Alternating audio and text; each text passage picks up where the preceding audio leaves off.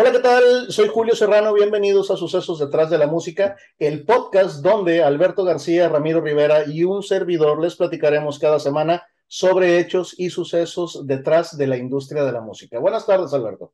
Buenas tardes, señor Julio Serrano, ¿cómo está usted? Me, me, mama, me mama nuestra intro, güey, que siempre nos vemos bien mecanizados, güey.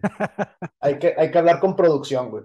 Sí, güey. sí, güey, tenemos, tenemos algo que hacer, güey, empezar así con un grito o algo, güey. Sí. Algo, algo, algo, algo, más original, güey, no sé. Sería más dinámico, ¿verdad, güey?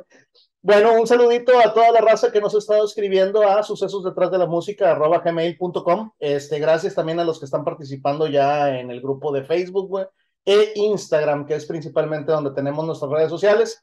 Eh, de igual manera, ya lo hemos dicho en otros episodios, nos están solicitando, no dejen de solicitarnos episodios. Por ahí ha habido algunos que hemos leído y de que, güey, sí es cierto, güey, ¿cómo no, cómo no pensamos en este? Pero o sea, va, va, va con tiempo, ¿verdad? Piénsenle que se, que se estrena uno por semana solamente. Así es. Doctor, ¿qué nos tienes preparado para el día de hoy? Platícanos. Bueno, hoy nos vamos a poner históricos. Hoy, hoy, hoy vamos al siglo XVIII para conocer. históricos de neta, güey. Sí, sí, sí. O sea, de, de, arqueología, güey. No, vamos al siglo XVIII para, para conocer los sucesos detrás de la música de un par de por decirlo de alguna manera, güey, un par de rockstars de aquella época, güey. Eh, ok, siglo XVIII, par. Sí, par. Eran, eran un par de, de, compositores y músicos, fíjate, tan importantes y tan ampliamente reconocidos que incluso tienen una ópera, güey, este, cuya, cuya historia narra la leyenda de la muerte de uno a manos del otro por celos, güey. Oh, oh, oh, oh, se me hace que ya sé por dónde va la cosa, güey. bueno, ¿te parece si empezamos como padre? Adelante. Sucesos detrás de la música es un podcast por parte de Acid Productions.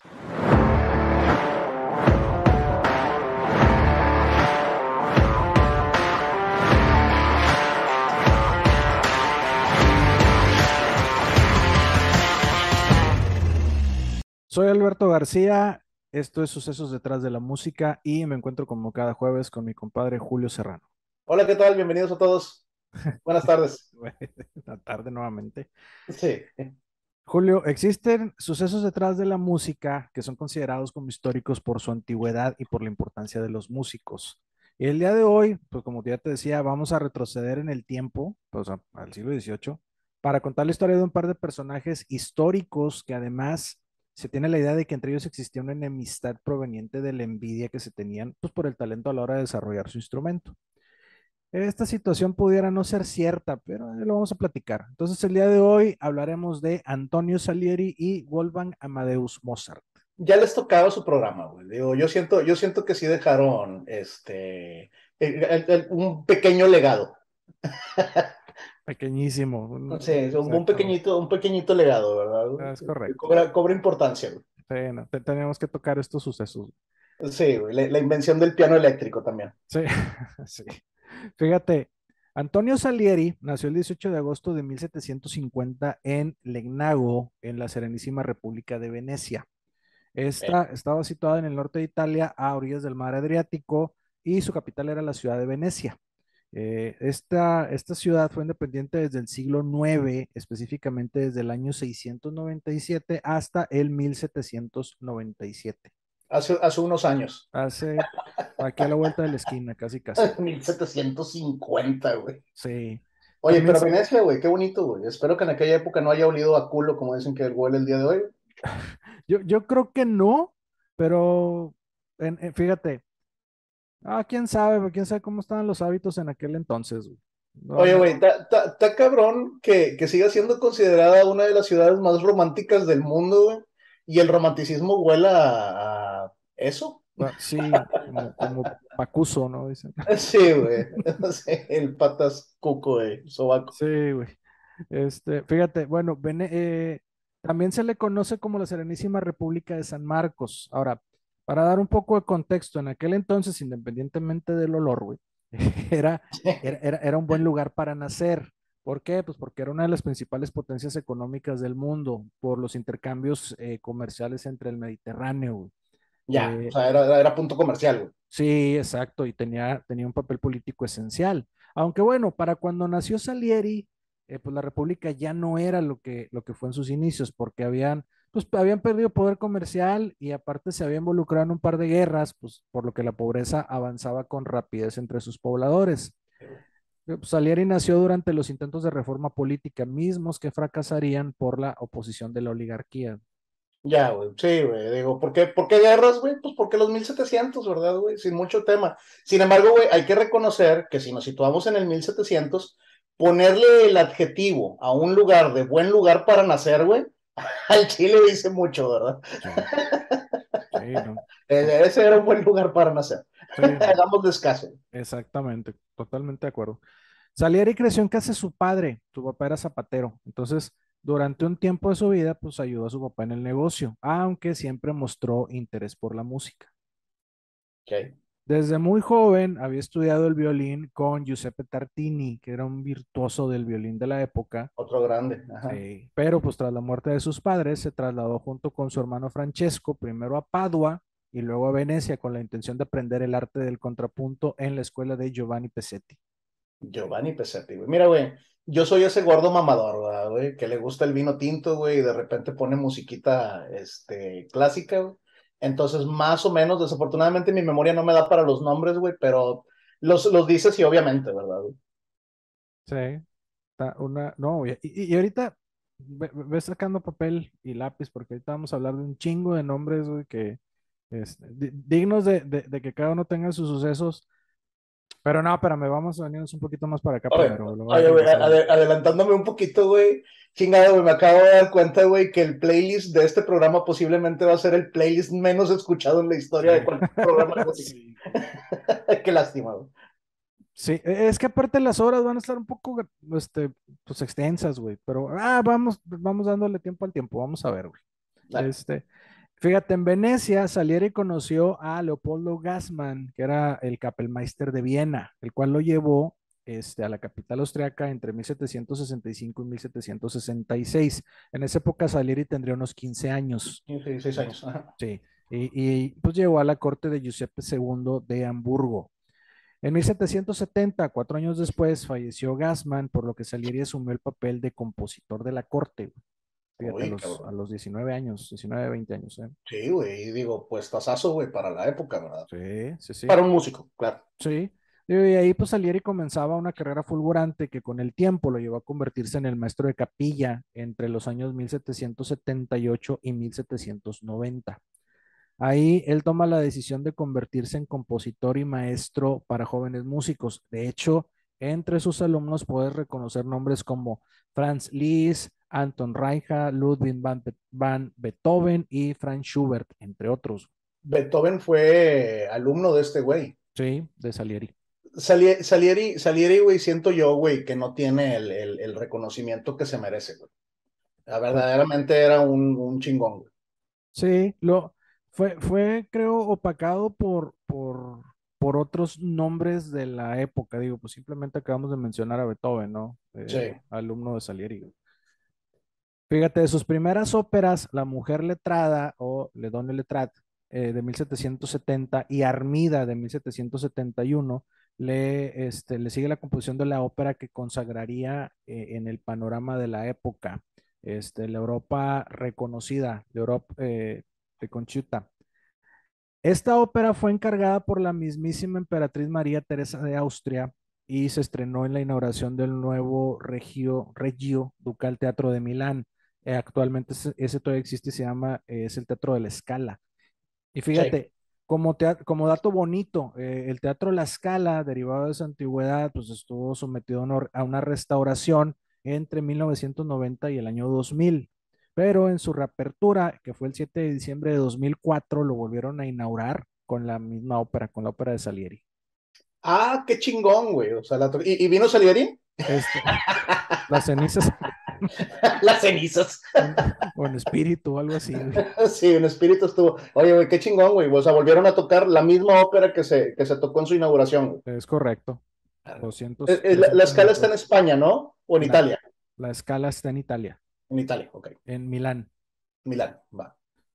Pero no fue sino hasta 1784 que Salieri estrenó en París su obra maestra, la ópera Les Donaides. Las Donaides. Ahora, ok. por otro lado, eh, déjame tomar, déjame tomar aire, güey. Johann eh, Christomus Wolfgangus Theophilus Mozart, güey. qué bueno, qué bueno que, que le pusimos apodo. ¿verdad? Sí, güey. Sí, No, hubiera- podido ser este Santoral, güey. Sí, a ver, a ver, de nuevo, güey, de nuevo. Eh, Johann Christos Crisóstomus Wolfgangus Theophilus Mozart. Ok, güey. A la madre, güey. Sí, güey, Wolfgangus. Sí, A ver. Wolfgangus. Nació el 27 de enero de 1756 en Salzburgo, la- eh, actualmente Austria, y que en aquel entonces era un arzobispado independiente del Imperio Romano Germánico. En Austria. Seis años más joven que, Salieri. Ajá. Cin- Cinco o seis años. Eh, él fue el último hijo de Leopold Mozart y Ana María Pert. Eh, Leopold era un músico al servicio del príncipe arzobispo de Salzburgo, era el segundo maestro de capilla y era un experimentado profesor. La, pa- la pareja había concebido a siete hijos, fíjate, sin embargo, por la alta tasa de mortalidad infantil de la época, solo sobrevivieron Mozart y una hermana mayor, María Ana, a quien apodaban cariñosamente Naner o Niñera. Ya. Este, compadre, la época, güey. Digo, lo platicábamos en el programa de Louis Armstrong. Si en el 1900 te morías de todo, güey, en el 1700 ya ibas perdiendo el partido, ¿verdad? Sí, no, Este. Y la gente, la gente tiene que saber que por eso eh, muchos, digo, inclusive yo creo que algunos nos tocó, ¿no? Abuelos o bisabuelos que tenían un gran número de, de, de hijos. Desafortunadamente, güey, así eran las parejas, asumiendo de que la, la, la cantidad de hijos que ibas a perder era, eran, eran muchos, ¿verdad? güey? Sí, sí, Eh. Entonces, tenías, voy a tener 12, ¿verdad? Para que me queden cuatro, güey. Sí, güey. Este, decías, ojalá me quedaran todos, güey, porque aparte los pongo a trabajar en la siembra, pero la, la tasa de, morta- de mortandad era muy elevada. Sí, exactamente. Fíjate, luego, Mozart fue bautizado en la Catedral de San Ruperto, pues con su culeramente largo nombre, güey. Lo que Sí. hizo que durante sus años firmara de manera diferente, pero siendo el más recurrente el ya conocido Wolfgang Amadeus Mozart. Este bueno se la complicó, güey. No, compadre, chingado, a estar poniendo todo. Imagínate, hazme, hazme dos planas de puta. Sí. Teófilus, no, güey. Sí, Teófilos, Wolfangus. Sí. Como dato, fíjate, la casa Mozart aún se puede visitar. Se encuentra en Salzburgo, en Salzburgo y aún se pueden observar objetos de la época e instrumentos que le pertenecieron durante su niñez. güey. No mames, existe la casa, güey. O sea, se puede de ir. Mozart. Sí, la casa No de tenía Mozart. ni puta idea. Qué interesante, güey. Sí, güey. Bueno, y hablando de su papá, este Leopold, él era un gran compositor y era un estricto profesor, pero después del nacimiento de su hijo lo abandonó todo, excepto las obligaciones propias de su cargo, para enfocarse de manera exclusiva en la formación de su hijo. Fue exigente como padre y como profesor, estando al tanto en todo momento de la formación de Wolfgang. Eh, Leopold era un hombre inteligente, orgulloso y religioso, y consideraba que los dones de sus hijos eran un milagro divino que él como padre tenía la obligación de cultivar. Fíjate, aquí, aquí me, me, me- acordé de, de- de la historia esta que salió hace poco en el, en el cine de- del papá de las Williams, de Venus y de Serena Williams, Ya. que Sí, lo dejó todo y se, se, se puso a, a entrenar a sus hijas para que fueran muy buenas y ve, ve dónde llegaron, ¿no? Bueno, pues también ve el caso Claro. de Mozart. Y, y también, digo, siempre está el, el pensamiento de que tienen talento, que hay lana, ¿verdad? Pues, pues también, a- aparte. Se vale, digo, no, no está mal, no, no estoy juzgando, ¿no? Pero también, también siempre está ahí el, el, el comentario. Sí, exacto. Pero Fíjate, Leopold empezó a enseñar música a sus hermanos cuando Naner tenía siete y Wolfgang tenía cuatro. Cuatro años, güey. Sí, Con madre canana, o sea, güey, ya, o sea, el apodo de tu hija va a ser niñera, güey, Sí. que nació tu hijo, güey. sí, O sea, da- vete dando una idea de cuál va a ser tu profesión en esta casa. Oye, oye, y, y era, y, y la niña era tres años más grande que el hermanito, ¿eh? O sea, Sí, güey. Sí, sí, sí, güey, se ponían, los ponían a jalar a los nueve, güey. sí, exacto, pues sí, tienes, tienes razón. Al- al- al- a los niños de cuatro o cinco años ya los ponían a hacer otras cosas para, para ayudar en la casa. Sí, cierto. güey. Años después de la muerte de Wolfgang, eh, Nanel escribió lo siguiente. En su cuarto año de edad, nuestro padre comenzó a enseñarlo como un juego. a interpretar unos minuetos y otras piezas en el teclado. Dice, Wolfgang podía tocarlos impecablemente y con la mayor delicadeza, manteniendo exactamente el tempo. A la edad de cinco años ya componía pequeñas piezas que interpretaba para su padre, al que estaban dedicadas. Ay, güey. O sea, ya estaba componiendo pequeñas cancioncitas, güey. Y aparte no se salía de tiempo a los cuatro años. Gran Sí. talento, muchacho. Oda, El muchacho. Oda a mi papá y, y tocaba. Pues imagínate al papá chillando, ¿no? Pues también. Claro. Fíjate, entre esas piezas se encuentra el andante y alegro, ambas para teclado en do mayor. Ahora, a los cuatro años también podía tocar con destreza el clavicordio, ya que para la edad de- y ya para la edad de seis podía también tocar el clavecín y el violín. Podía leer música y tenía una memoria prodigiosa que le permitía improvisar frases musicales con inagotable capacidad. güey. Ja, cabrón, güey. La edad, güey, para tocar los instrumentos. güey. Sí. Definitivamente no era un niño común, ¿eh? O sea, No, no, no, definitivamente era un genio, ¿verdad, güey? ¿sí? Entonces, pues por lo mismo, a, a la edad de seis años, su padre decidió exhibir sus dotes musicales eh, en las principales cortes de Europa. Y aquí, pues según sus historiadores, quería compartir con el mundo el milagroso talento de su hijo. El milagroso talento de su hijo, güey, yo creo que está muy bien redactado. Sí.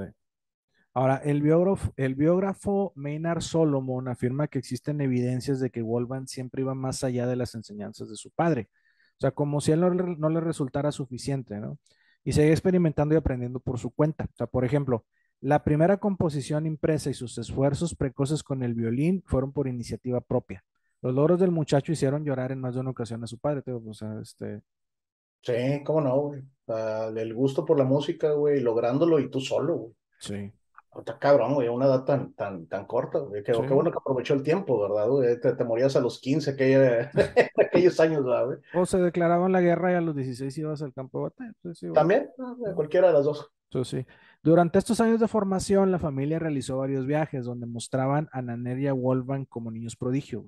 Así, el 12 de enero de 1762 partieron a Múnich para hacer una exhibición en la corte del príncipe de Baviera, Maximiliano III.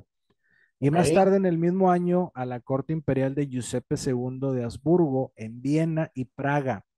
Ese viaje en Viena terminó con dos recitales ante la, ante la familia imperial en el palacio de Schönbrunn. Sí, ahora, decir, decir viajes, güey, eh, se dice fácil, ¿verdad, güey? Pero en aquella época, güey, hay que recordar que te podía tomar meses de llegar de un lugar a otro, ¿verdad? Sí. Tenían que ser planeados, güey, para que no te agarrara el invierno, porque podías morir en los caminos, güey, si tenías algún accidente o algo por el estilo, güey. O sea, si te quedabas varado en el, en el, en el camino, güey. Sí, exacto. De Y por otro lado, digo, resaltar, y te quiero hacer una pregunta, güey, también, este, resaltar el hecho, güey, de que, o sea, tan joven, güey, mostrándole ya a, a- a los principados, ¿no, güey? Este, el, el talento de los muchachos. Nanera entonces también era, era música, era compositora, güey. También era músico, también le aprendió al papá, eh, pero pues digo, también, y también eran otros tiempos, güey. ¿Quién sabe qué hubiera pasado si, si Nanel hubiera nacido en esta época con, con los dotes que tenía? A lo mejor sería, no sé, más famoso que el hermano, güey. No lo podemos saber, ¿no? Claro, güey. Sí, de- desa- desafortunadamente, güey, algo que estamos totalmente en contra, güey, es lo, lo mucho que se dejó a un lado a la, a la mujer, ¿verdad, güey? Durante todos estos tiempos. Eh, me imagino que muchos, muchos, muchos talentos, güey. Ah, Aquí, aquí en este programa iremos tocando un poquito más, güey, para darle honor a esas grandes mujeres, güey, que dejaron música, güey. Así es. Y el 9 de junio de 1763 iniciaron una larga gira de conciertos que duró tres años y medio, güey. Sí, y, y fueron cuatro conciertos. No, sí se aventaron su, su, su viajecito, ¿no? Pues estuvieron en las cortes de Múnich, Mannheim, París, Londres, La Haya, este, ahí pues cosecharon grandes éxitos. Sí, güey. Durante los viajes, Wolfgang había conocido a muchos músicos y compositores, además eh, de, sus, en, pues, de sus trabajos, ¿no? En particular a Johann Christian Bach, a quien Mozart visitó en Londres entre 1764 y sesen- 1765. Qué chingón. Sí, Bach fue una gran influencia para Mozart, fíjate. Regresaron este, después a Viena en 1767 y pues ahí fueron llamados al palacio por la madre del emperador, por María Teresa, quien quedó encantada con el niño Mozart, o sea, tanto que lo sentó en su regazo y lo besó. Ay, güey, la madre de la reina, güey. Sí, imagínate. O sea, Ay, cabrón, güey. sí, la, la- la- la madre del emperador dijo, véngase y siéntese. Venga, güey. Ya iba el niño Mozart, pues el niño Mozart ya tenía 15 años ahí, güey, pero bueno. a lo mejor no era feo tampoco. No, no. Ha, de ser muy aburrida, ha de ser muy aburrida la vida de madre del emperador. Seguramente. Fíjate, tocaron en Versalles ante, ante el rey Luis XV y cuenta una anécdota que el amante del rey, del rey, que era Madame de Pompadour, no permitió que Wolvan la abrazara para que no se dañara su traje. Ah, la chingada. Ellos, se lo perdieron. Se dio su taco de Madame de Pompadour. luego en Londres causaron la admiración de Jorge III. Este, durante ese viaje y con tan solo ocho años de edad, eh, Wolfgang compuso su primera sinfonía y era conocido en toda Europa, pero pues solamente tenía pequeñas composiciones. Su primera sinfonía a los ocho años de edad. A los ocho años. Ay, cabrón. Imagínate. ¿Qué andamos haciendo nosotros a los ocho años jugando canicas, yo creo? No sé, güey. Digo, yo realmente lo que me pongo a pensar es en la edad que tengo y en lo poco que he logrado. Yo no tengo una sinfonía, güey. Sí. sí, no, o sea, totalmente. Luego, como decías ahorita, ¿no? El, contexto que dabas de, la época de los viajes, o sea, tenía ocho años y andaba de gira en, las cortes y dando conciertos y, todavía se daba el tiempo de componer una ópera. O sea, como decías ahorita, pues el viaje no era, los viajes en aquel entonces no eran lo que son ahorita, ¿no? Sea, sí, eh, eh, estuvo, estuvo de gira, güey. ¿Y cuándo pudo componer? En los tres meses que duró moverse de Viena a Austria, güey. Sí. sí pero, pero el tema es que también no era como, como ahorita, ¿no? Ok, se va en un, se va en el, no sé, tren, un carro, lo que sea, no. Ahí, pues subas una carreta, un caballo, lo que sea, imagínatelo arriba del caballo componiendo. Bueno, estaba un niño pequeño, güey, ya podía componer, pero no podía montar. Entonces lo, lo echaban a la carreta, yo creo, ¿no? Este, agrégale que pues que estaba, o sea, todo el tiempo que estuvo fuera de, de, su casa, lejos de casa, este, el tema de las enfermedades que mencionabas ahorita, o sea, pues si había enfermedades casi mortales, ¿no? Pues prácticamente todo lo, todo, te mataba, güey, pues no. Exacto, de hecho, de hecho yo creo que es al revés. Prácticamente toda la enfermedad, toda enfermedad podía ser mortal, o sea, con, un, mal cuidado. Exactamente. Luego regresaron a Salzburgo, ahí permanecieron un año y luego retomaron los viajes, o sea, fue como que año para descansar. Este, pero ahí nada más Leopold y Wolfgang, o sea, ahí dejaron a la madre y a la hermana en la casa, güey, por el cansancio, viajes y todo. Eso, eso, y, o sea, me puedo citar un poquito en la época, güey, tanto tiempo en los caminos, debe haber sido peligroso, ¿verdad? Sí. asaltantes, asesinos, cualquier cosa que te pudieras encontrar en el camino. Sí, sí, ¿no? También por, por seguridad, exactamente. Animales salvajes, güey. Yo no lo dudo, güey. Sí, no, estoy, estoy de acuerdo. Luego, fíjate, en ese viaje, pues se lanzaron a Italia. Ahí estuvieron desde diciembre de 1769 hasta marzo de 1771. De hecho, en Bolonia, Wolfgang conoció a Giovanni Battista Martini, un importante teórico de la música por el cual Wolfgang siempre guardó un gran afecto. Y además, con tan solo 15 años, fue aceptado como miembro de la Academia Filarmónica de Bolonia. Considerado el centro de erudición de la música en aquella época, ¿eh? o sea, no es como que ha entrado a cualquier lado. Sí, o sea, el, güey llegó al, al crew, ¿verdad? De los músicos, güey. Sí, y aparte llegó, o sea, y, fue aceptado a los 15 años, o sea, la, esto ya, ya de por sí era un, hecho extraordinario, porque la edad mínima para poder entrar era 20. Entonces a los 15 años logró entrar. Ay, cabrón. Este, fíjate, otra anécdota. El 11 de abril de 1770 llegaron a Roma, donde escucharon el Miser de Giorgio Allegri de Gregorio Alegri, perdón, este, en una representación en la Capilla Sixtina.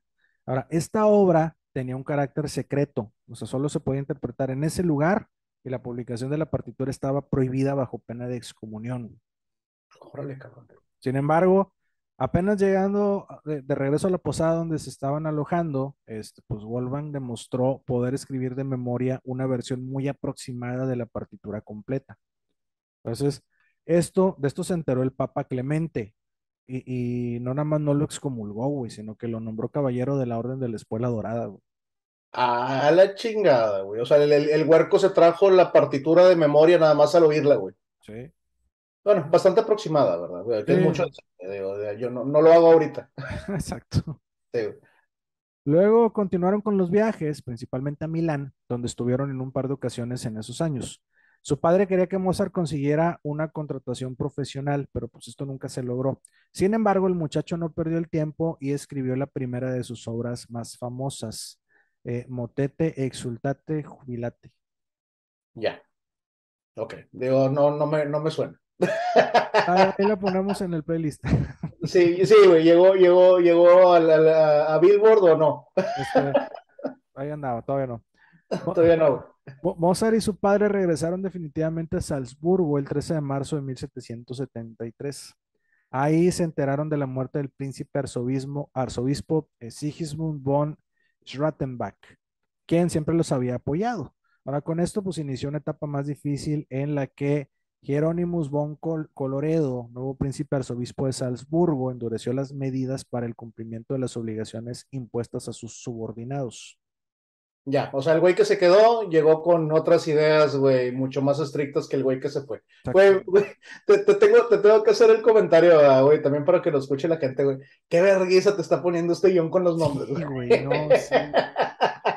Ahí discúlpenos por la pronunciación, güey, se hace lo mejor que se puede. El, el, italiano y el alemán no son lo mío, güey.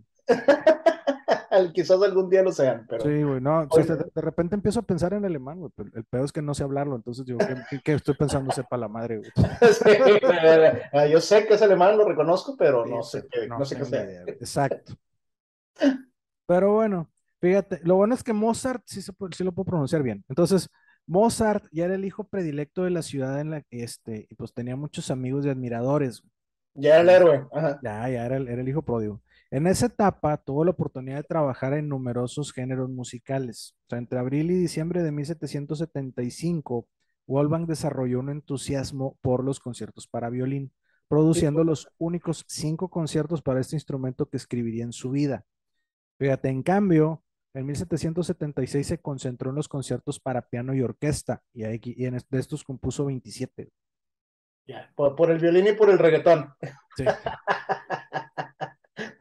Por, el rockabilly.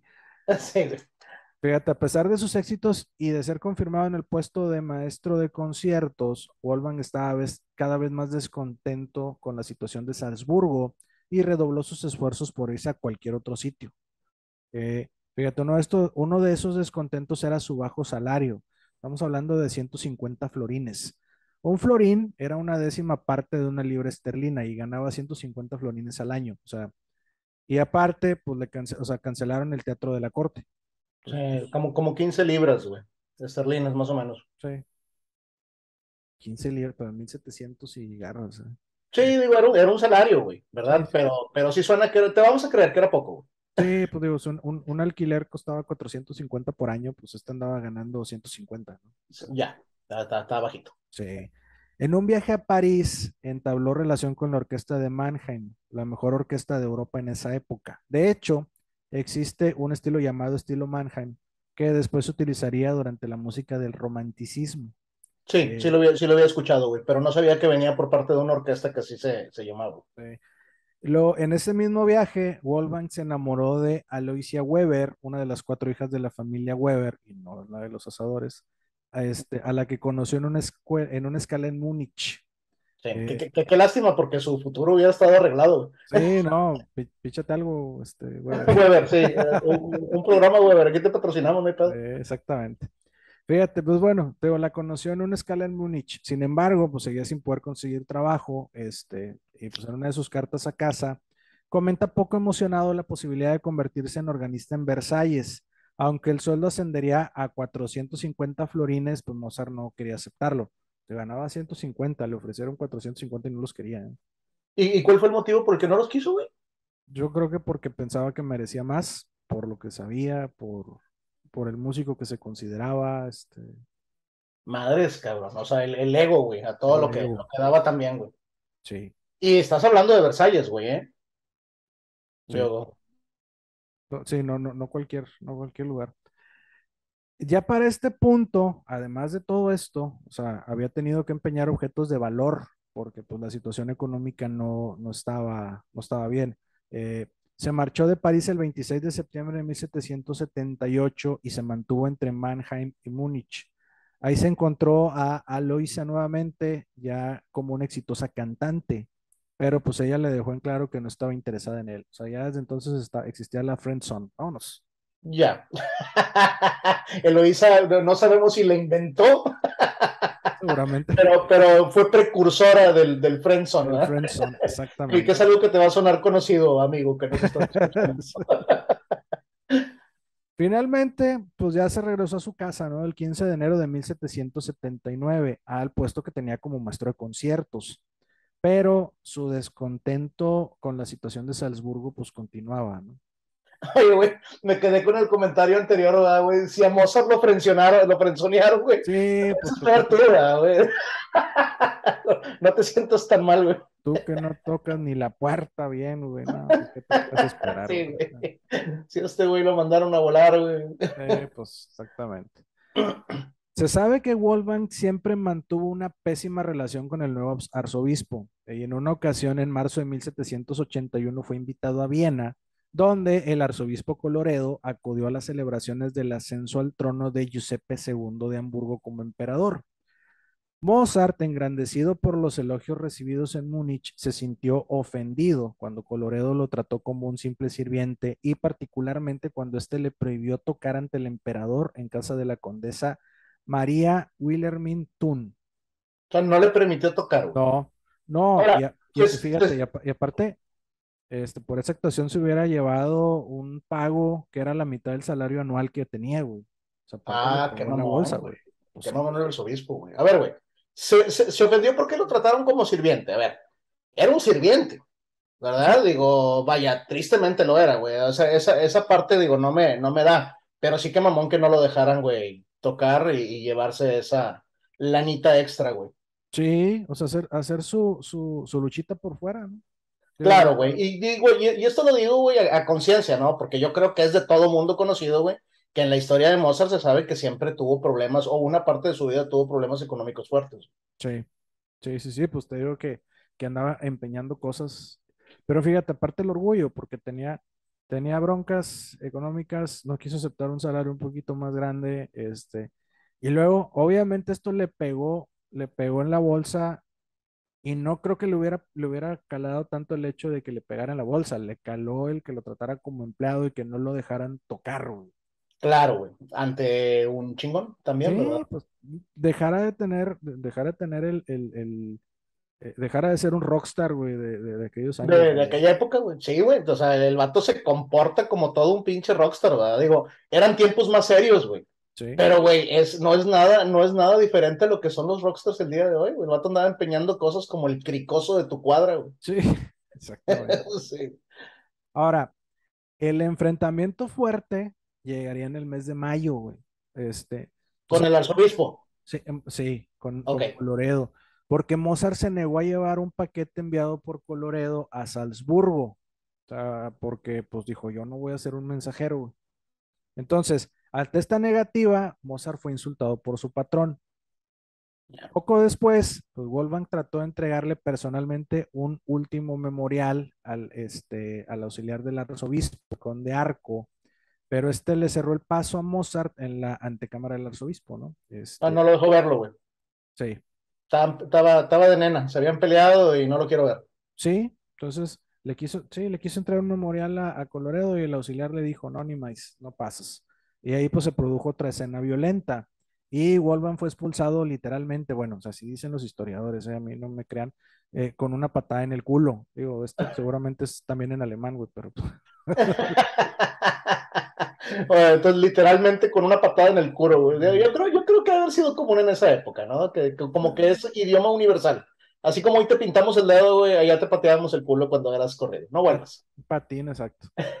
Ahí sí no culpo a Mozart, ¿verdad, güey? O sea, a ver, güey, está bien, güey. Soy sirviente, güey, pero soy el músico, ¿verdad? No soy el, mensajero. Exacto, exactamente. Pero pues aquí el tema que es que es que el perdedor en esta pelea, pues fue Mozart. claro, güey. Porque, pues además del ya mencionado Patín en Salvo hacia la parte, este, pues puso a su papá en su contra. O sea, Leopold esperaba que Wolfgang obedeciera fervientemente a Coloredo en su estancia en Salzburgo, pero Wolfgang defendió apasionadamente sus intenciones de establecer una carrera independiente en Viena.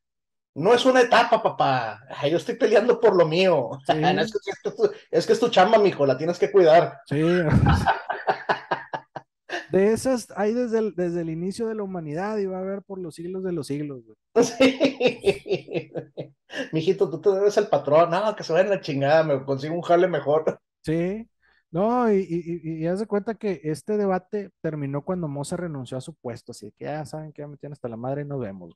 Me largo. Sí. Bien hecho. Pues sí. Eh, y ahí pues lo que pasó fue que se liberó de los abusos de su patrón opresivo y de un padre demasiado solícito.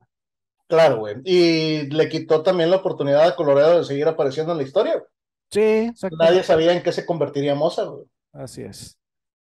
El historiador Solomon caracteriza la dimisión de Mozart como un paso revolucionario que alteró enormidades el curso de su vida. O sea, de ahí pues se tuvo que mover, se instaló en Viena y, este, estuvo como intérprete y compositor independiente. Ya, se hizo solista, güey. Se hizo, sí, dijo, ahí nos vemos.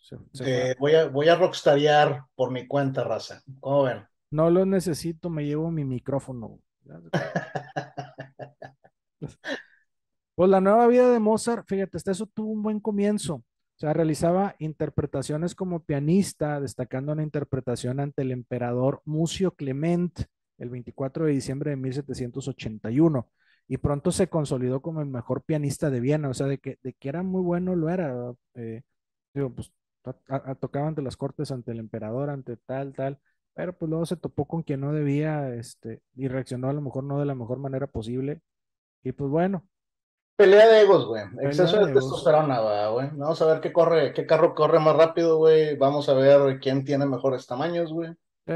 No ha cambiado nada, güey. diría, diría hombres, ¿verdad? Sí, no importa cuándo escuches esto, tal cual. Bueno, pero también prosperó como compositor. En, en, 1782 completó la ópera El rapto en el Ceralo, que fue estrenada el 16 de julio, obteniendo una gran aclamación. Además, dio inicio al género operístico conocido como Singspiel u ópera alemana. En, ese, momento el idioma más habitual en la ópera pues era el italiano. Entonces pronto la ópera de Mozart fue interpretada por toda este, la Europa de habla germana y consolidó plenamente la reputación del compositor. Eh, de hecho, pues esta obra le daría el mayor éxito teatral que conocería en su vida. Durante la etapa de las disputas con el arzobispo Coloredo, Mozart estuvo viviendo en casa de la familia Weber en Mannheim. El padre, Freudlin, había fallecido y el resto de la familia acogía huéspedes para su manutención. Este, pues, tras el fracaso romántico con Aloisa, que ahora estaba casada con el actor Joseph Lange, Mozart encontró consuelo en Constance Weber, la menor de las hermanas. Vámonos, cabrón. Si no me compran el grande, me quedo con el chiquito. Exacto. Ese sí me alcanza. Él, iba, a quedar en la familia. Sí, ya les había puesto el ojo, mi, mi, buen Wolfangus. Sí, güey. Sin embargo, pues Mozart sabía que su padre no apreciaba a la familia Weber, sobre todo a la mamá, porque sentía que la familia se quería aprovechar del éxito de su hijo. Ah, cabrón, ok. Pues, bueno, eran otros tiempos, mijito, no te juntos, te quieren aprovechar. Tú eres grande, mijo, no, no te merecen. Exacto. Dicho y, luego, y, y, luego, que por qué no aceptó el trabajo de los 450 florines, güey. Sí, no, pues está, ¿qué te digo, güey? Bueno, dicho esto, es justo comentar que hay suficientes antecedentes para determinar que Constance en verdad amaba a Wolfgang y nunca compartió las maquinaciones de su madre. Ok. Mozart, por su parte, quería llevar a Constance a Salzburgo para presentársela a su padre, pero Wolfgang, eh, para Wolfgang el consentimiento de su padre era fundamental. Sin embargo, varios eventos postergaron el temido viaje. De tal modo que finalmente el 4 de agosto de 1782, sin el consentimiento paterno, Wolfgang Amadeus y Constance Weber se casaron en Viena. Sí, la cara de Ana. A la chingada, pero ¿cómo te atreves, Wolfgang? Sí. Acto de rebeldía. bueno, para la boda y para calmar a su padre, Mozart había compuesto la inconclusa Gran Misa, pero no consiguió el objetivo que buscaba. O Lennart y Nanner nunca terminaron de aceptar a Constance. Ya, nunca la quisieron. yo creo, yo creo que lo que, lo que tenían era que querían de más a Wolfgang, güey. Seguramente. Sí, sí da, sí da la impresión de ser, eh, o sea, vaya, era una gran estrella, habría que cuidarlo en una época complicada, güey, pero sí suena a que lo cuidaban de más, ¿no? O, cómo se llama, lo impulsaron de esa, de esa manera de, de, de huerco malcriado, ¿no? Sí, no, pues es que era el, era el, o sea, lo veían como que era la estrella de la familia. Digo, y sí era, güey, pero, pero pues eso también, ese comportamiento de, de, de, cuidar lo demás, como dices. Me da, me da, me da mucha lástima, güey, este, no saber, güey, qué hubiera sido de, de, de Naner, del talento de Naner. Sí. ¿Quién quita y la más chingón hubiera sido Naner, güey? ¿Quién quita? Pero bueno, digo, no, no, no me voy a poner de enemigo de Wolfman, ¿verdad? él tampoco tenía culpa, güey. No, no, er, eran otros tiempos. ¿Cómo dice? Pero, pero ¿quiénes somos nosotros para juzgar? Correcto, güey, gracias. Ahora, el matrimonio tuvo seis hijos, que fueron Raymond Leopold, que nació el 17 de junio de 1783 y, y falleció el 19 de agosto del mismo año. ¿Por qué? Porque 1700. Ah. Sí. Carl Thomas Mozart, que nació el 21 de septiembre de 1784 y falleció el 31 de octubre de 1858. Sí, sí, sí vivió más años. Luego Johann Thomas Leopold, nació el 18 de octubre de 1786 y falleció el 15 de noviembre de ese mismo año. Yeah. Teresia Constancia Adelaide Frederick María Ana. Este, pues nació el 27 de diciembre de 1787, falleció el 29 de junio de 1788, o sea, seis meses. Ana María, 25 de diciembre de 1789, fallecida poco después de su nacimiento. Y Franz Haber Wolfgang Mozart, que nació el 26 de julio de 1791 y falleció el, el 29 de julio de 1844. O sea, de, de, estos seis hijos sobrevivieron dos, Franz Haber y Carl Thomas. Sí. Eh, fueron los únicos que, que, pudieron tener una vida arriba de los 10 años, güey. Sí, exactamente. Luego, Mozart conoció en, Viena, en Viena a Joseph Haydn, el padre de la sinfonía y el padre del cuarteto de cuerdas. Próximamente en sucesos detrás de la... ¿Cómo se llamaba, güey? Joseph Haydn. Ese, ese estuvo fácil, ese sí me lo supe. Sí. bueno, cuando Haydn visitaba la ciudad, él y Mozart interpretaban juntos este, pues, en un cuarteto de cuerdas.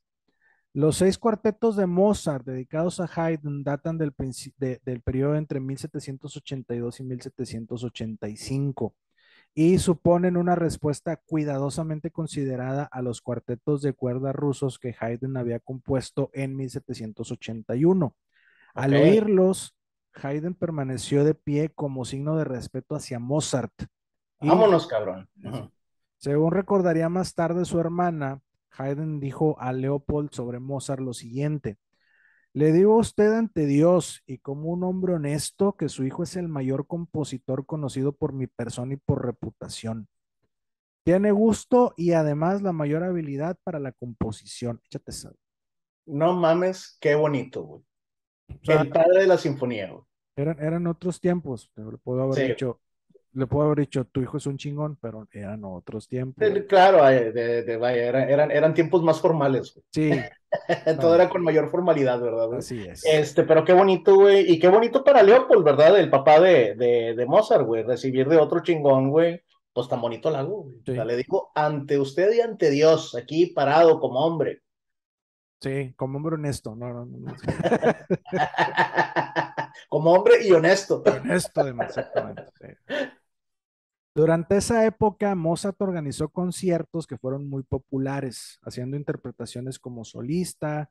eh, eh, ahí, fíjate, presentaba tres o cuatro conciertos a- para piano en cada estación. Y como el espacio de los teatros era escaso, reservó lugares poco convencionales para realizar sus presentaciones, como un cuarto grande en, el Trattenhof, un edificio de departamentos, y el salón del de baile del Mel Group, un restaurante, o sea, entre otros. Qué chingón, güey, rompiendo esquemas, güey. ¿Sí? Sí, es, eso es lo que hacen los pinches rockstars, ¿verdad, güey? Eso es lo que hace la gente en la música que se mantiene durante los años, güey.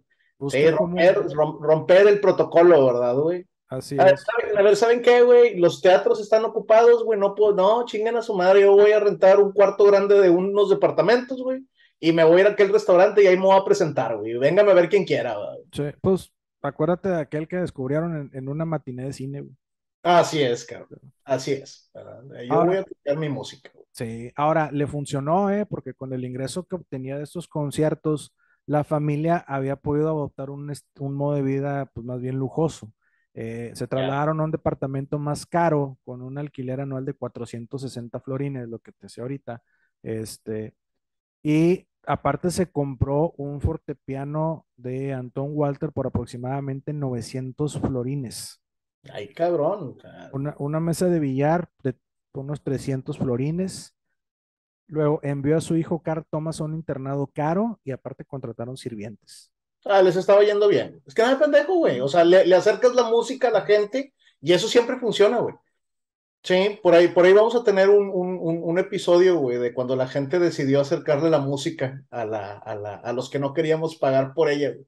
Sí. Para que, vean, para que vean cómo les fue, güey. Pero esa será otra historia, güey. sí. Ahora, lo malo es que, pues, con este estilo de vida, la idea del ahorro, pues, era imposible, ¿no? Ajá. Gastaba como, como lumbre, decía. Sí, gastando con todo, güey. Nunca lo había tenido, güey. Se agarró gastando en todo, güey. Renta, billar, piano, estudio, todo el pedo. Así es. Luego, el, eh, fíjate, el 14 de diciembre de 1784, Mozart se convirtió en francmasón y fue admitido en la logia eh, Sur Volta, eh, ¿por, qué me, por, qué, ¿por qué palabras en alemán? No entiendo. No, no. Está muy padre, pero no volvemos a hablar de. no me vuelvan a traer a tierras alemanas, güey. No, Se hizo raza. Fíjate, la, la, logia Sur Volta, eh, Volta Volta ok. Volta TikTok para fines prácticos. TikTok. Aquí lo importante es que la francmasonería jugó un papel importante en el resto de la vida del compositor. O sea, él acudió a muchas reuniones, muchos de sus amigos eran masones y pues en varias ocasiones compuso, compuso este, música para, para la logia, güey. 1780 y huevos, güey. La masonería estaba en boga, ¿verdad, güey? Sí. Ahí tenía que estar, ¿verdad? Exactamente. Este, Mozart tenía el espíritu del ideal masónico completamente opuesto al de los jacobinos. O sea, la condición de lacayo no le parecía deshonrosa. Sí. Sí, está bien. Vengo del pueblo, quiero el pueblo. Pues, hay, dignidad y hay honra, ¿verdad? Así es.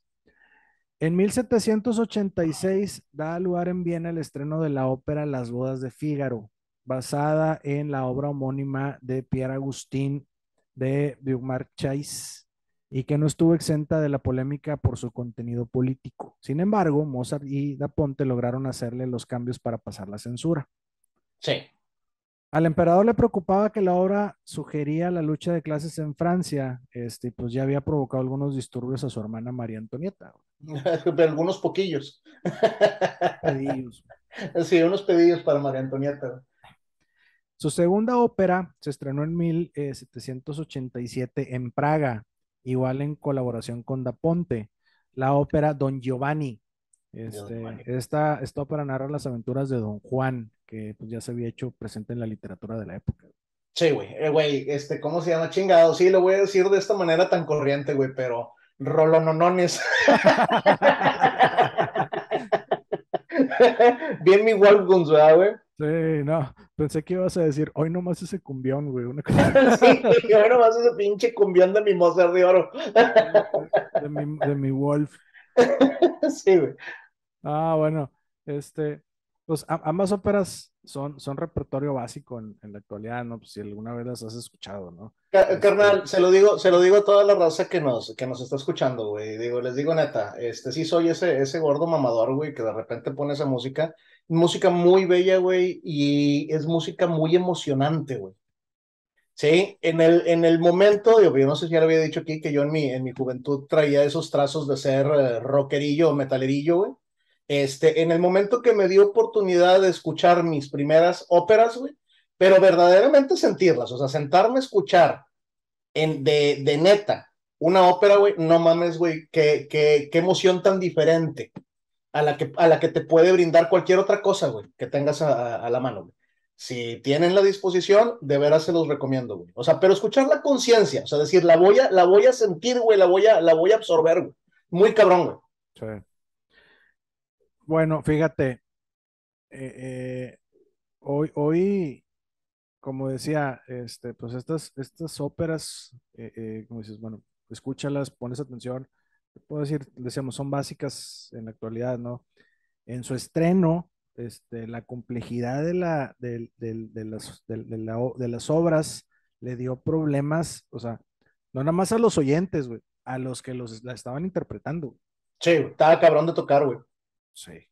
Sí, era, era, música compleja para, para tocar, lo que nos habla también de, de la destreza del compositor, güey? Sí, así es. Ahora, el padre de Wolfgang, Leopold, falleció ese mismo año, el 28 de mayo de 1787, por lo que no pudo ser testigo del éxito de las óperas de su hijo. Eh, güey, tanto, tanto que trabajó, güey. Digo, tenía sus cosas, ¿verdad? Y tenía el, combo de la muerte en aquella época, güey. Religioso, estricto, maestro, güey. Pero lo considero un padre amoroso, ¿no? Que quiso el, el éxito para, para su hijo, güey. Lo consiguió y no lo pudo ver. Así es.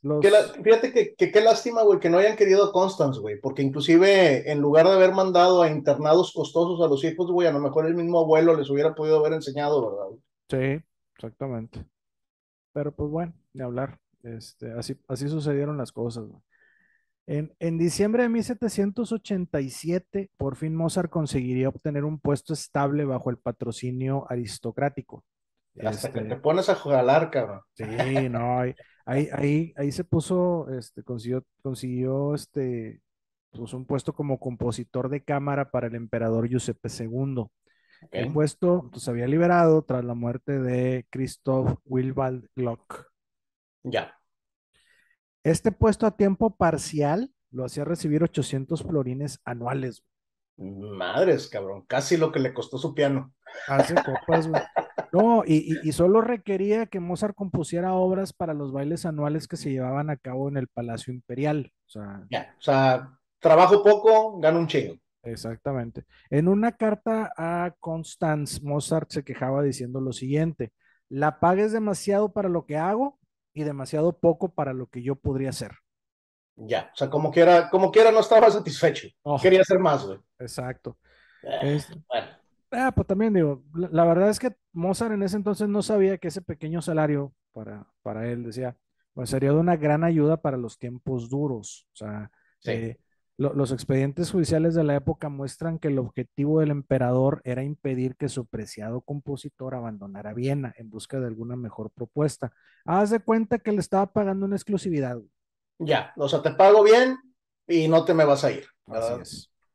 Yo hubiera hecho lo mismo, güey. Y por otro lado, también ahorita, ahorita prácticamente hizo un juicio sobre Mozart, güey, pero la realidad de las cosas es que eh, él lo está viendo desde los ojos del artista, ¿verdad? No, no olvidemos que tienen otro, otra forma, ¿verdad? Tienen una, una forma más eh, emotiva, güey, de ver las cosas. Otra sensibilidad, ¿no? Sí, llamémosle así. Sí. Gracias. Estaba pensando en alemán. Por, eso, me trabé, güey. Sí, sí, ya, somos dos, güey. Eh, es, hablando de alemanes, ese mismo año de 1787, el joven Ludwig van Beethoven pasó un par de semanas en Viena buscando poder tomar clases con Mozart. Desafortunadamente, los documentos que existen sobre su encuentro son contradictorios. O sea, entre, entre los documentos hay tres hipótesis. Una es que Mozart lo escuchó y lo elogió. La otra es donde lo rechazó como alumno y hay otra que dice que pues nunca tuvieron un encuentro en persona. Ok, no se sabe, no se puede asegurar. No. ¿Te imaginas el cagadero, güey? No. ¿Te imaginas el, cagadero si los hubieras logrado juntar? O sea, que Mozart le hubiera podido dar clases durante un tiempo, güey. No mames, güey. Sí, no, imagínate el disco este, en vivo en el Teatro de la Escala, güey. Jala, chingada. Sí, madre. Billboard número uno en sus trenes. sí. durante la década de 1780. Terminó la ópera y rompieron los pianos. Sí, sí no, este, quemó el piano y siguió tocando, güey, como un. Sí, pateó la antorcha y quemó la orquesta, sí, que viva el rock and roll y la sinfónica. bueno, luego, durante la década de 1780, por motivos de guerra entre Austria y el Imperio Otomano, pues la situación económica, pues en general para, para Austria y pues en particular para los músicos de Viena era muy complicada. O sea, no era la excepción para Mozart, pues está, empinada la situación, pues se los llevó a todos, ¿no? Mozart vio reducidos sus ingresos al ya no hacer presentaciones en público. Además, pues la economía se ve reducido porque pues los aristócratas estaban financiando la guerra y pues eso les costaba de su bolsa, ¿no? Y lo primero que se corta, señores, son las artes. Las bellas artes, exactamente. Siempre. Además, Mozart iría perdiendo su popularidad debido a la llegada de nuevos pianistas, como el caso de Mucio Clementi. Vámonos, cabrón. A mediados de 1788, la familia de Mozart se había tenido que mudar a un apartamento mucho más barato, ubicado en la periferia de Viena, en el barrio de Alsergrund. Sí, que es, que es eh, su, traducción al inglés es Harlem. ¿Te de cuenta? Este.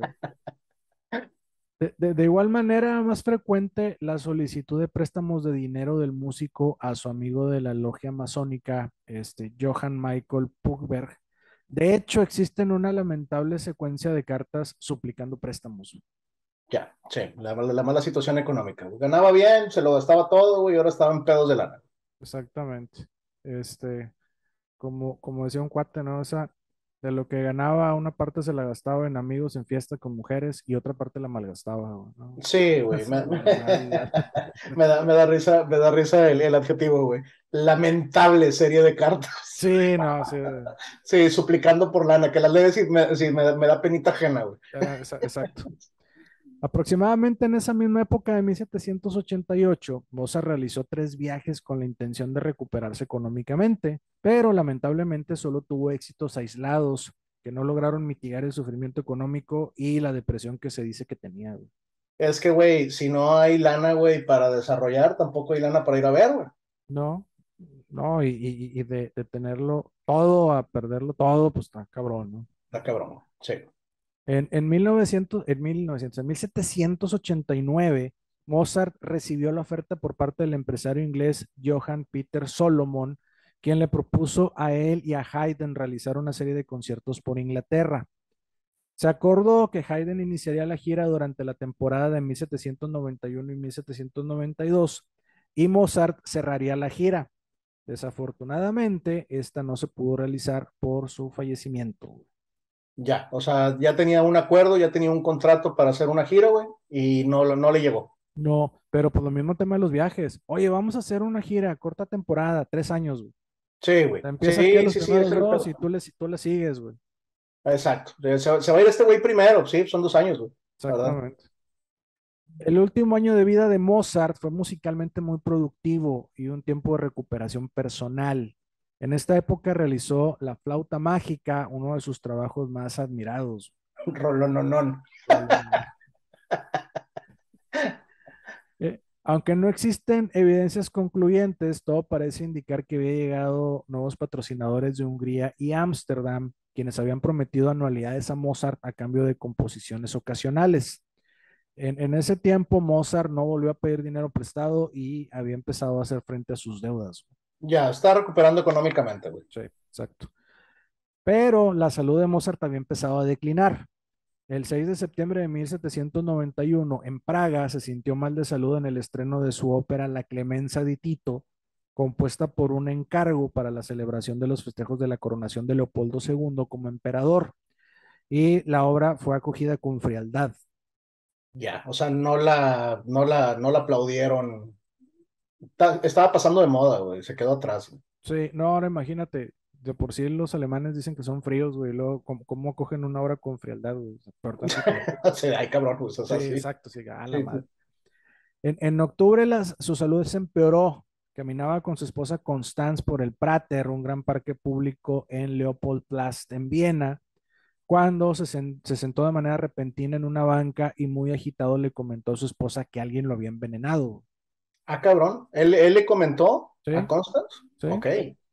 El 20 de noviembre la, enfermedad se intensificó, postrándolo en cama con dolores, vómito e hinchazón.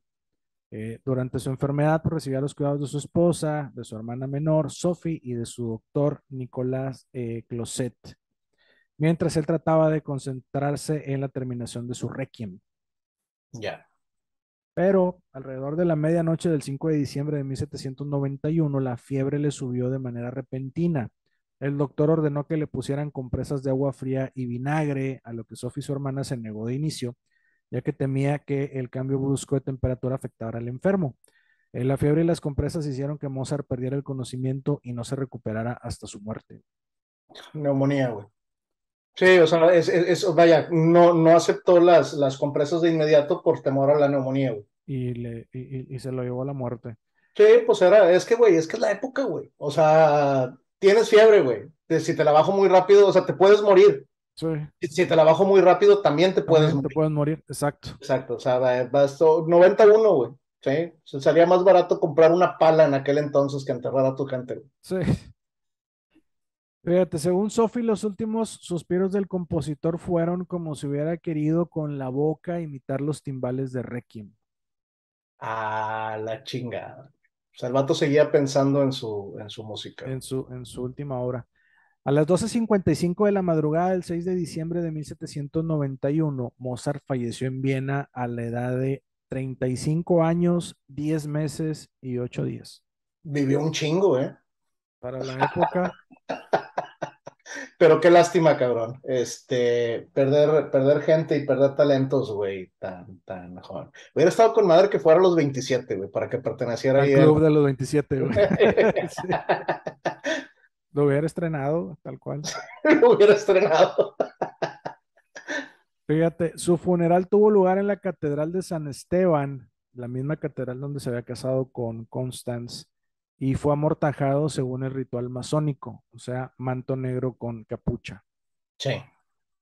El entierro de Mozart fue de tercera categoría, costando 8 florines con 56 Kreutzer, moneda alemana en aquellos días, este, además de 3 florines para pagar el coche fúnebre. Lo llevaron este, en un coche de caballos hasta el cementerio de San Marx en Viena y fue enterrado de noche recibiendo sepultura en una tumba comunitaria, o sea, casi una fosa común. Madres, cabrón. Digo, yo, yo sabía que, que cuando, cuando empezaste a decir que lo llevaron rumbo al cementerio, güey, me empecé a acordar que existe la historia que estaba enterrado en una fosa común, güey. Este, pues bueno, o sea, en, en prácticamente una fosa común. pues, tumba comunitaria.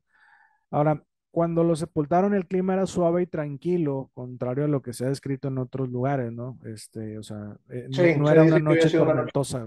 Ya, sí, se había dicho que, que había una tormenta. Entonces, Sí. ese pedo es falso, güey. Nada más le pusieron romanticismo a la Exacto, muerte exacto. del grande, güey. El, el biógrafo Otto, Otto Hahn afirmó en 1856 que al entierro asistieron Antonio Salieri y Gottfried von Swieten, además de otro par de músicos. Ok, salir estuvo ahí. Sí. Se, ha se han propuesto una infinidad de hipótesis sobre la muerte del compositor. Sin embargo, se registró el motivo de su muerte como fiebre miliar aguda, eh, lo que no nos da demasiada información para la medicina moderna, ¿no? Eh, vaya, la más aceptada de las corrientes nos dice que pudo deberse a una fiebre reumática, la cual el compositor había sufrido en tres ocasiones anteriores. Y es sabido que este mal es recurrente y cada vez que reaparece lo hace con mayor fuerza. Ya. Este, pues pudiendo provocar inclusive daño en las válvulas cardíacas. Y cosa muy importante, güey, descartando la idea de que fue envenenado, ¿verdad, güey? Bueno, sí, pero va- va- va- vamos, vayamos por partes. güey. Sí, se Ok, supo, sí, o sea, sí, sí existe esa, esa, esa- ese, ese tema, pero sí, esto lo descartaría, ¿no?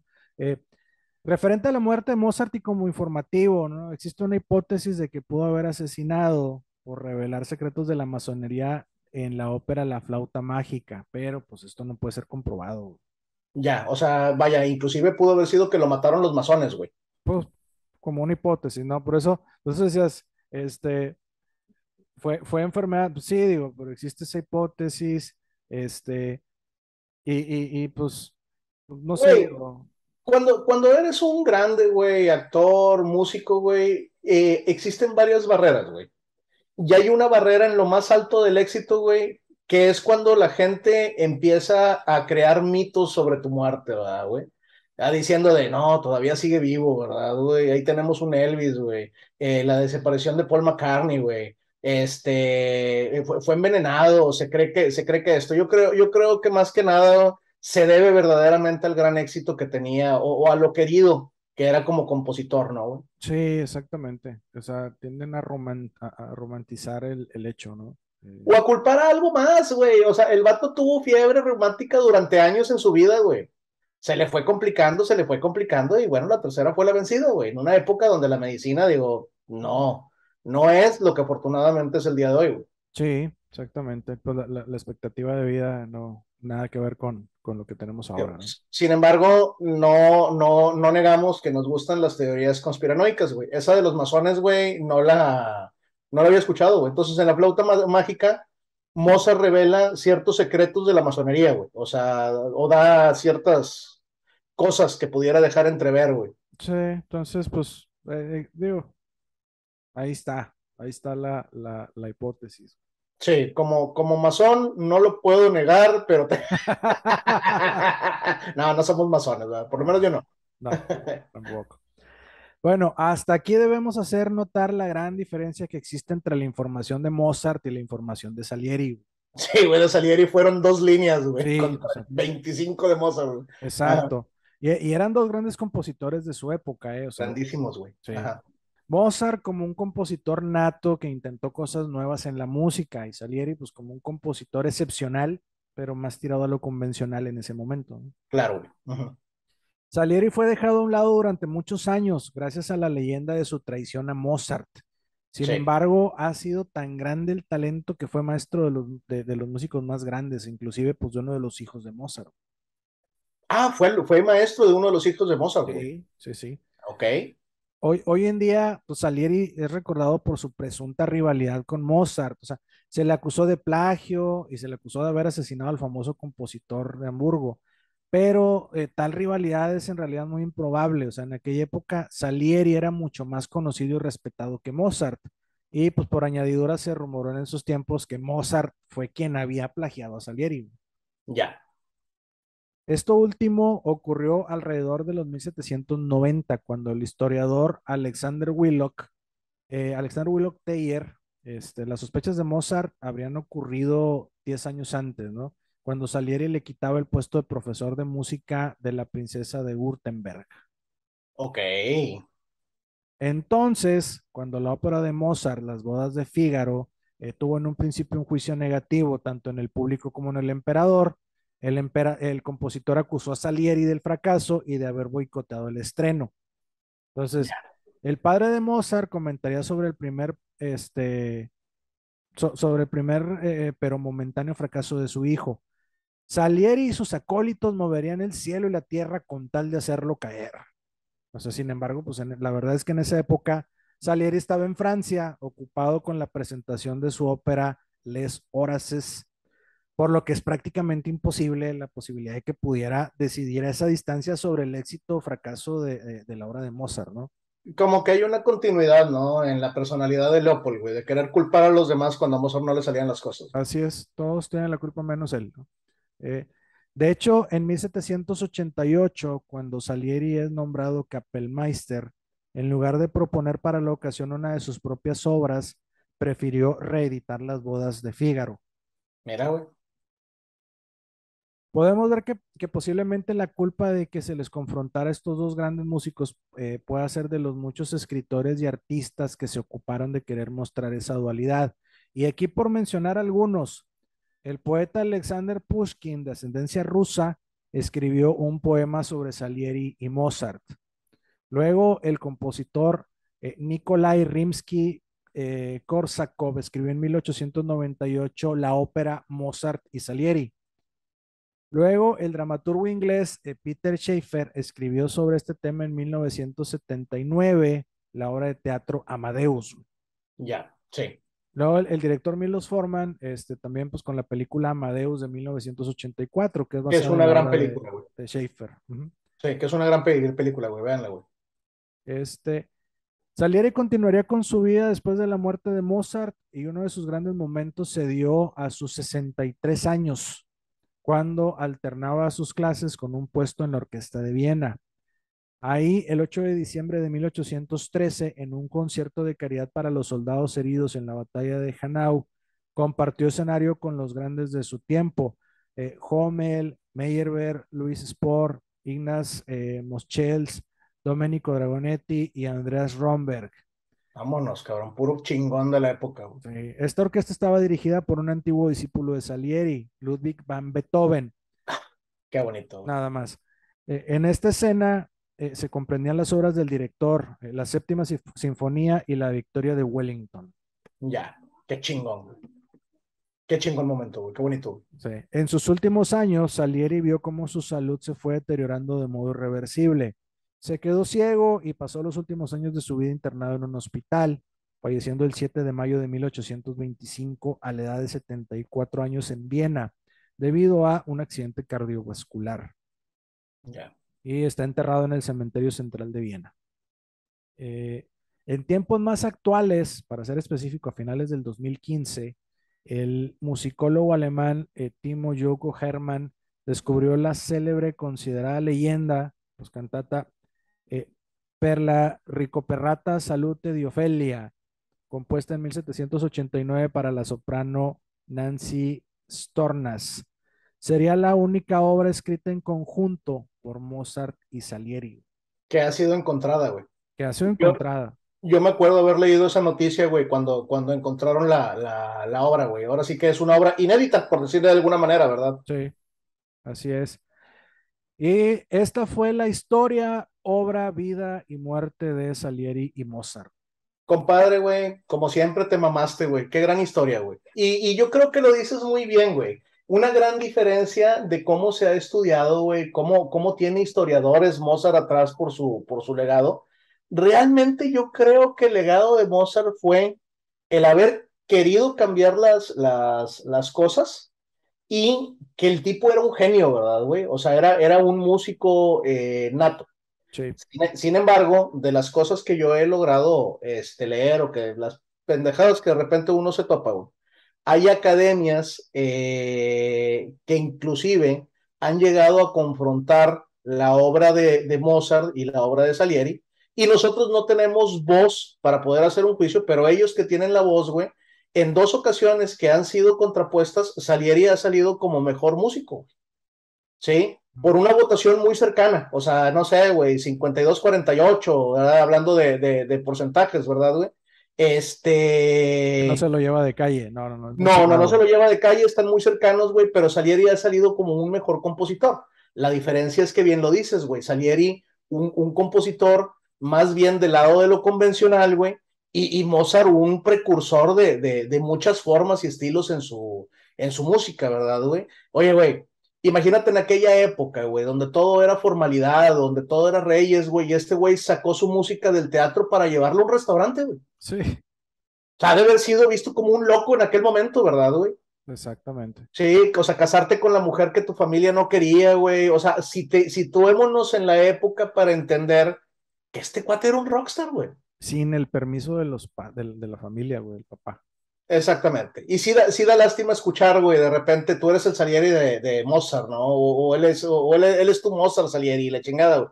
Y la realidad es que no tenemos pruebas para, para asegurarlo, güey, pero verdaderamente yo no creo, güey, que Salieri haya sido el que lo haya, el que lo haya matado. No, no, yo A lo mejor existía algún celo, sí.